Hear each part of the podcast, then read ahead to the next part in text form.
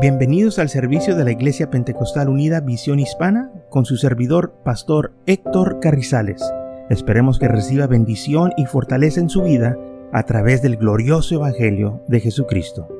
Y ahora acompáñenos en nuestro servicio ya en proceso.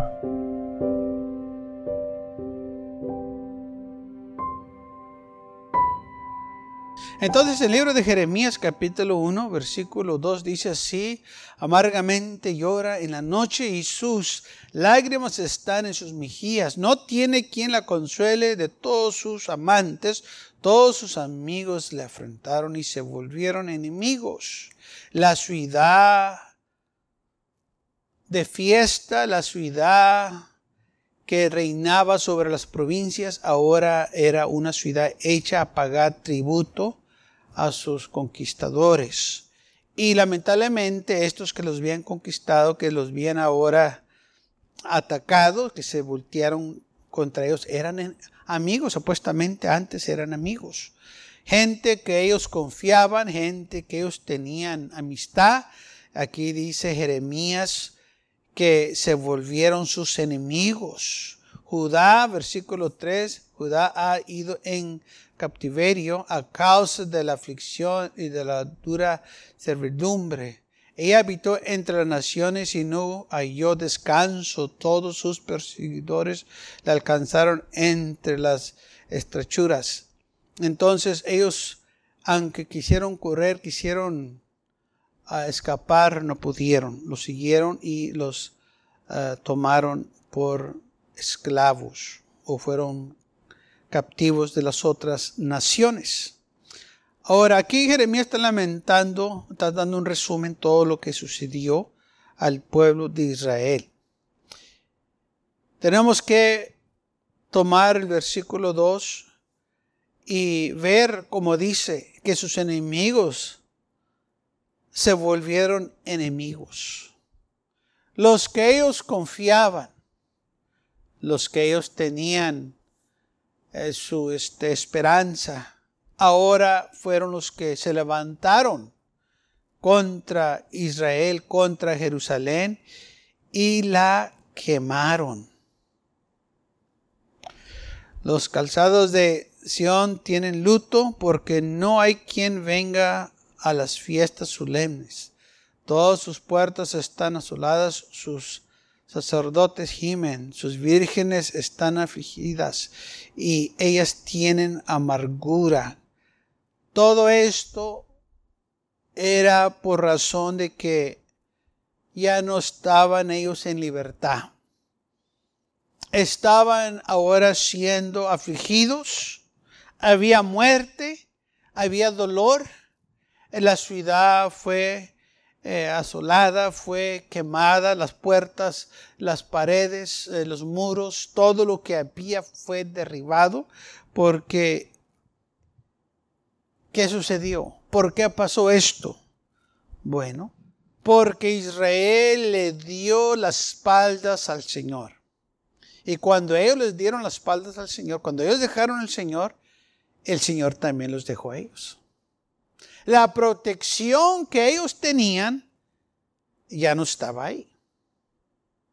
Esto fue lo que le pasó a Samson, que anduvo jugando con el Señor y, dice la palabra del Señor que estando él eh, en los regazos de Delilah y, y este, sabiendo que no debería estar ahí, ella este, le estaba pidiendo que le eh, dijera un taba su secreto de su poder y él empezó a jugar, no, pues si, si me atas de una manera y, y si usas cuerdas nuevas y si, pones mi cabello en cierta manera con trenzas, entonces sí voy a, a perder mis fuerzas.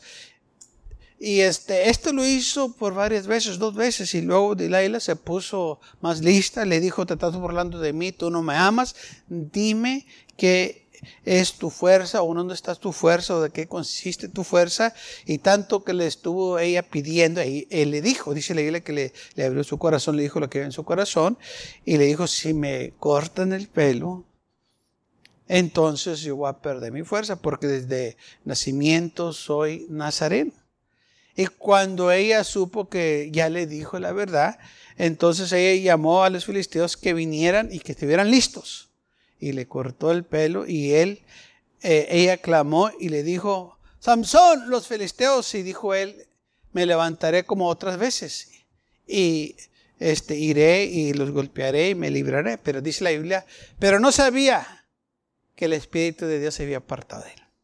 Esto fue exactamente lo que le pasó a Israel. Ellos no sabían que el Señor se había apartado de ellos. Y todo porque el Señor en su paciencia y amor estuvo por mucho tiempo tratando con ellos y este, tratando de reconciliar ellos ah, con eh, este, el Señor con ellos para que se regresaran a Él, pero ellos no quisieron.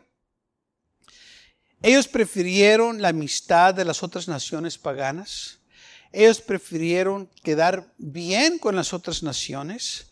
Ellos prefirieron tener la protección de las otras naciones que del Señor. Pero con el tiempo esas mismas naciones fueron los que se levantaron contra ellos y les hicieron daño. Se burlaban de ellos, los afligían, los golpeaban, les quitaban sus propiedades, su, eh, lo que ellos tenían. Y realmente era un estado muy triste.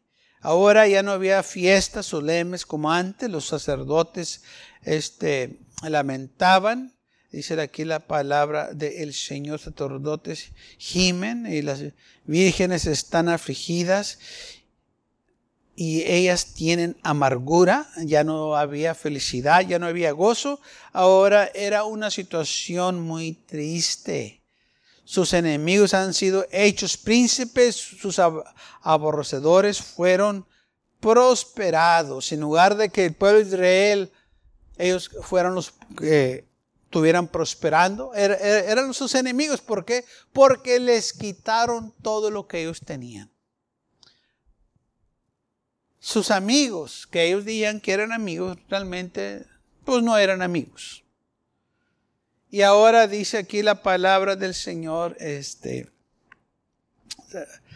los príncipes, sus aborrecedores fueron prosperados, sus enemigos han sido, fueron hechos príncipes. O sea, ahora los adversarios de ellos estaban sobre ellos y tenían que sujetarse a ellos.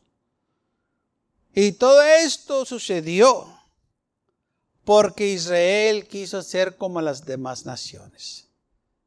Aceptaron la vida de las naciones paganas. Empezaron ellos a vivir, a hablar, a hacer lo mismo que los demás, pensando que la ira de Dios nunca iba a llegar. Pero un día llegó. Lamentablemente, se dice que la historia se vuelve a repetir. Dicen, la historia tiene una manera de repetirse. Y lamentablemente lo estamos viendo. Ahora ya no es Israel, ahora es la iglesia. Lamentablemente las iglesias han hecho pacto con el mundo, han hecho alianza con el mundo para poderse ganar al mundo. Pero con el mundo nunca podemos tener pactos o alianzas. Debe de ser con el Señor. Y cuando la iglesia hace alianzas o pactos con el mundo, la iglesia está haciendo un gran error. Porque una vez que el mundo entre en la iglesia, el mundo va a destruir a la iglesia. Y lo estamos viendo que ahora la iglesia está tomando cosas del mundo y usándolas para alabar al Señor, pero lo que ellos no saben, que el Señor no está recibiendo esas alabanzas, las está rechazando, porque no son lo que el Señor pide. Dice la Biblia que Dios anda buscando verdaderos adoradores que le alaben en espíritu y en verdad. Hoy en día ya no se trata de alabar a Dios con la música, ahora se trata de quién toca mejor. Y ahora no estamos buscando hombres y mujeres que le adoren a Dios con el corazón, sino que estamos buscando músicos profesionales.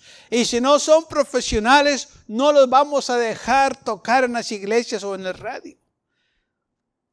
Pero eso no debe de ser así. ¿Desde cuándo que Dios anda buscando profesionales? No andamos buscando talentos, andamos buscando almas para Cristo. El mundo tiene mucho talento, pero el mundo no puede salvar a nadie.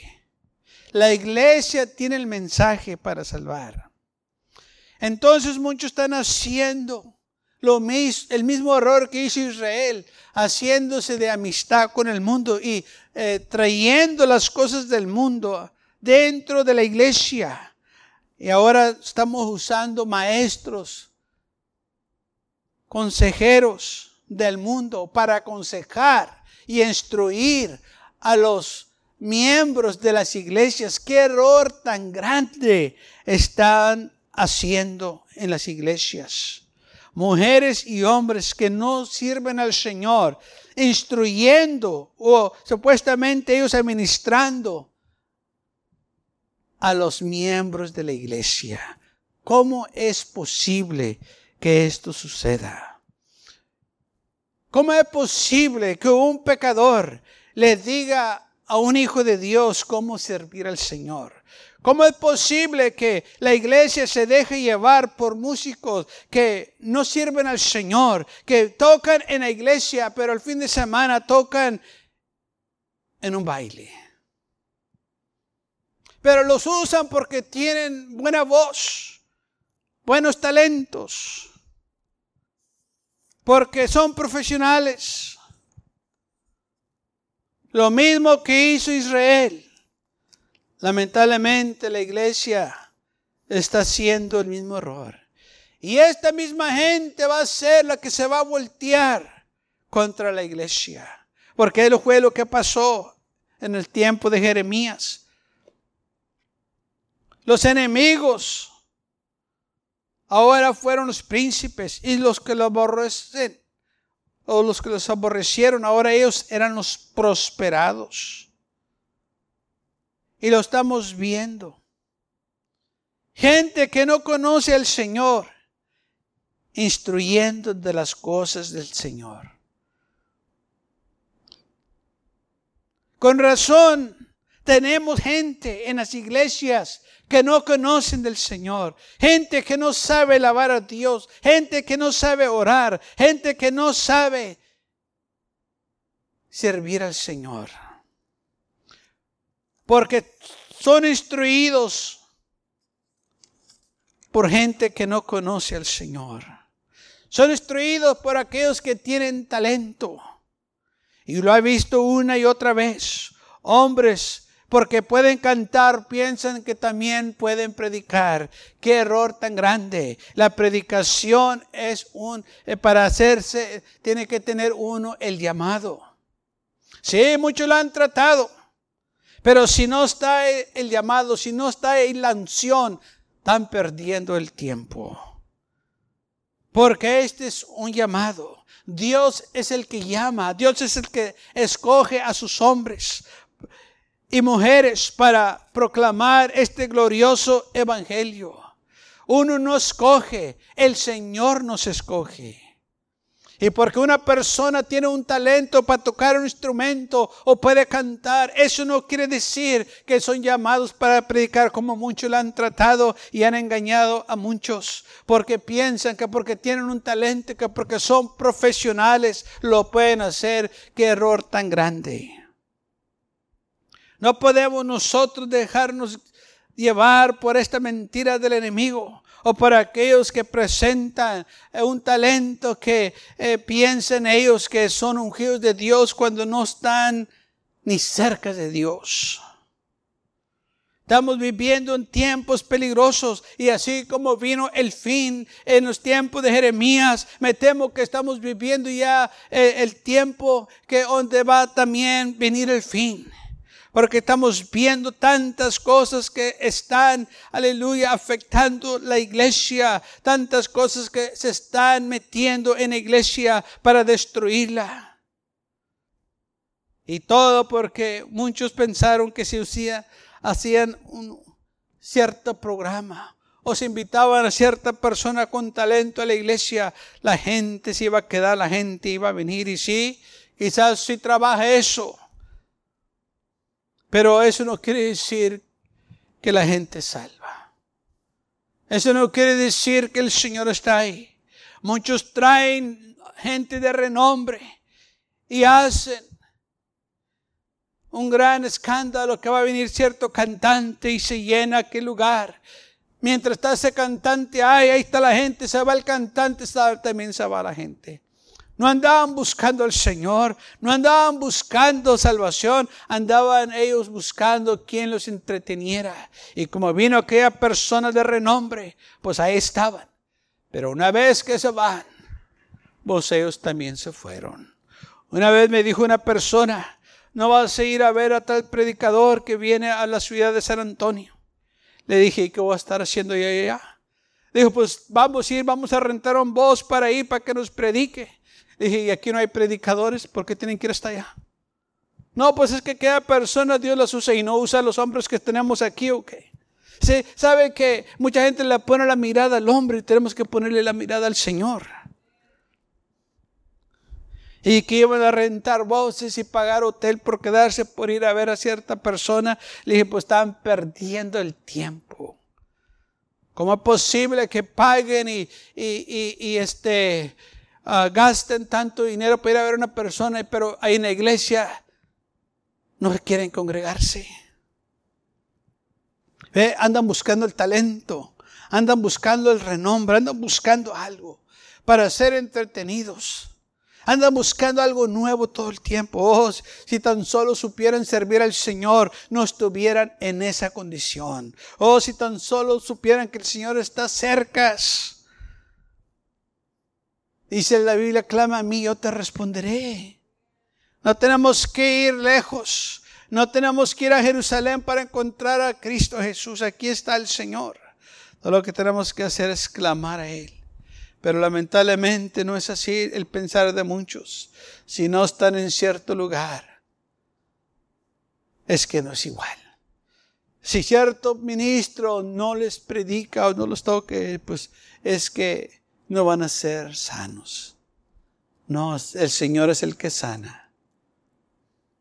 Le damos tanto gloria a estas personas que se nos olvida realmente aquellos que administran. Sí, puede venir un predicador de renombre y tú vas y te predica y te gusta y este y el otro. Está bien. Dices tanta cantidad y te gozaste, está bien. Y a todo el mundo le dices qué tremendo estuvo y, y qué bonito cantaron y este y el otro, todo eso está bien. Pero una cosa te pido, que cuando tengas necesidad, cuando estás enfermo, cuando haya aflicción, cuando alguien de tu familia tenga una necesidad, háblale a él a ver si viene a orar por ti. Háblale.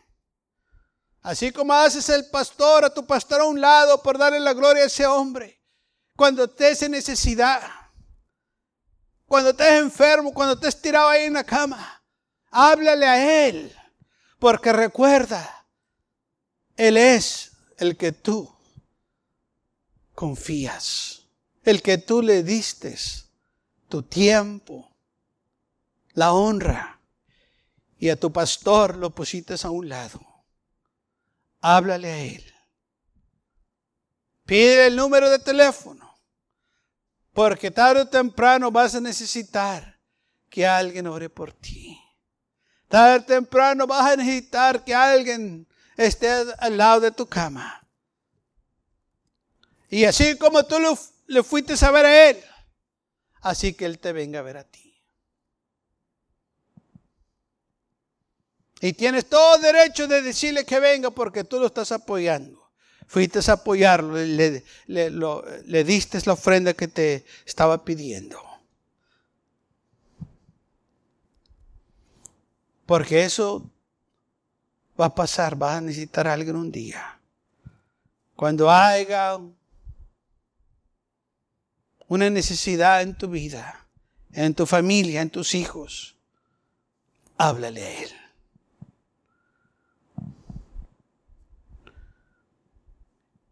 Estamos viviendo en los tiempos que vivió Jeremías.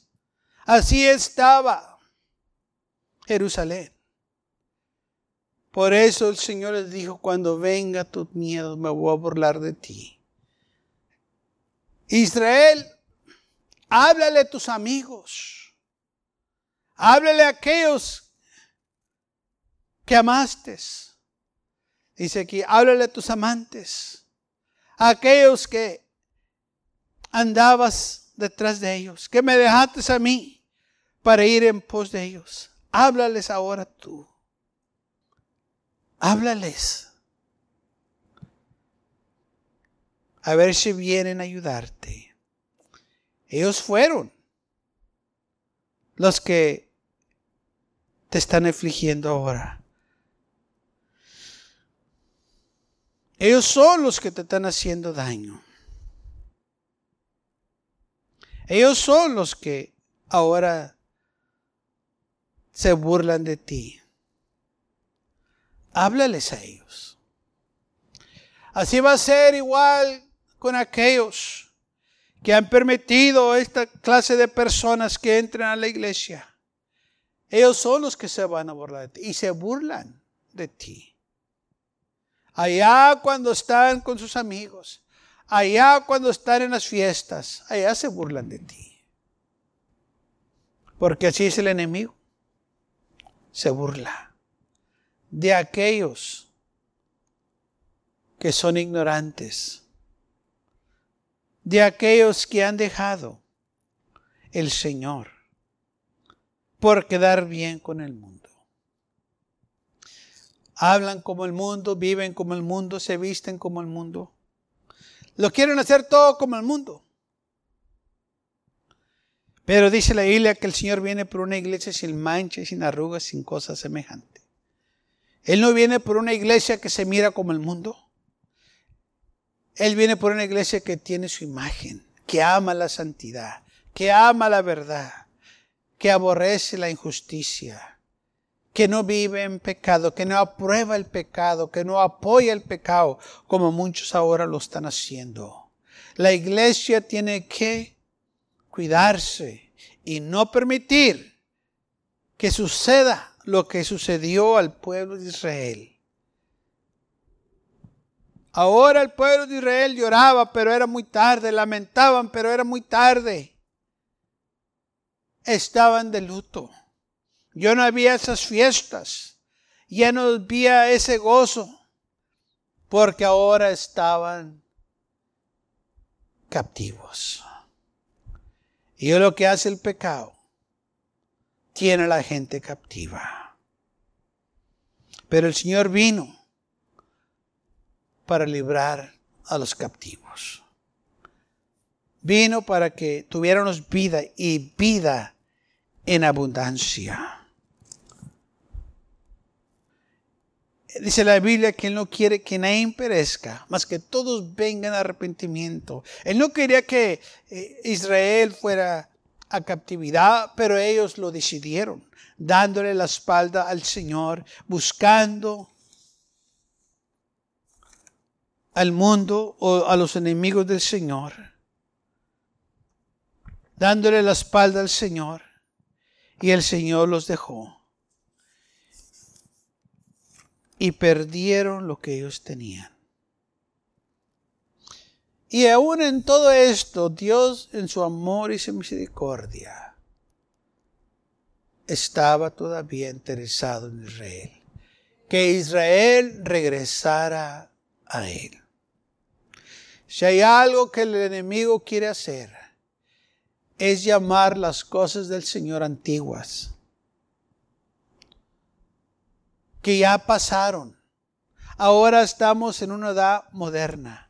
Ahora se hace diferente todo. No, Señor. La Biblia dice, cielo y tierra pasarán, pero mi palabra permanecerá. Las cosas del Señor nunca pasan de moda. Las cosas del Señor son eternas. No podemos nosotros dejarnos manipular como el mundo habla lo que dice de la iglesia. Si la iglesia se afirma en las cosas del Señor, vamos a ver la gloria de Dios en estos últimos días. La iglesia verdadera va a resplandecer como el sol. Dice el Señor, ustedes son la luz del mundo. Y si somos la luz del mundo, somos la luz del mundo cuando las cosas están buenas o las cosas tan malas. La iglesia todavía sigue dando esa luz. No podemos nosotros permitir que el temor se apodere de nosotros. No podemos permitir dejar que el mundo venga y que cambie lo que el Señor nos ha dejado. Tenemos nosotros que guardar, mantener la fe. Tenemos nosotros que luchar contra el enemigo porque esto se trata, hermanos, de una guerra espiritual. No podemos dejarnos llevar eh, por las cosas que el mundo dice de nosotros. La opinión de ellos a nosotros no nos debe de importar. Que digan esto otro de nosotros, eso a mí no me debe de interesar. Lo que a mí me debe de interesar es lo que el Señor dice de mí, lo que Él piensa de mí. Es lo más importante y lamentablemente muchos se les ha olvidado esto. Quieren quedar bien con el mundo, que el mundo hable bien de ellos, que se expresen bien de ellos no estamos aquí para agradar al mundo, estamos aquí para agradar al Señor Jesús. Dice la Biblia que si somos amigos del mundo, somos enemigos de Dios. La Biblia dice, no ames al mundo ni las cosas que están en el mundo. Si alguno ama al mundo, el amor del Padre no está en él. Entonces, ¿por qué algunos todavía no han podido captar este versículo? Ya la Biblia nos dice, no, pues es que esto trabaja, eso no trabaja. Si el Evangelio no los puede salvar, nada los puede salvar. No necesitamos tácticas nuevas, no necesitamos programas nuevos, no necesitamos cosas nuevas, música nueva. Lo que necesitamos es una nueva unción del Espíritu Santo para ganar las almas. Es lo que necesitamos no necesitamos programas de un hombre. No necesitamos programas de una organización. No necesitamos programas de una persona de talento. Lo que necesitamos es un toque de la mano del maestro. Pero así como Israel buscaron o prefirieron mejor quedar bien con sus amistades y le dieron la espalda al Señor. Lamentablemente así hoy en día está sucediendo. Muchos prefieren la amistad del mundo y le están dando la espalda al Señor. Esto nos indica que estamos en los últimos días. Estamos a la puerta de la venida de Cristo Jesús vamos a ver cosas que no hemos visto. Cosas ya están sucediendo que ahora muchos se quedan alarmados. No afuera, pero dentro de la iglesia. Como la iglesia o algunas iglesias están aceptando cosas perversas que jamás hubiéramos creído que podía pasar en las iglesias. Y más cosas vamos a ver. Porque dice la Biblia que en los últimos días el amor de muchos se va a enfriar. Está hablando del amor de Dios. Se va a enfriar. Pero para amar al mundo, ese amor va a crecer. Gente que se va a molestar cuando se predica contra el pecado. Cuando, como se predica con aquellos que están equivocados. Pero este es el trabajo de la iglesia. Y si va a haber percusión, todo el tiempo ha visto persecución. La iglesia verdadera todo el tiempo ha sido perseguida. Pero a la misma vez la iglesia verdadera todo el tiempo es victoriosa. Viene persecución, pero también viene avivamiento, porque Dios empieza a obrar.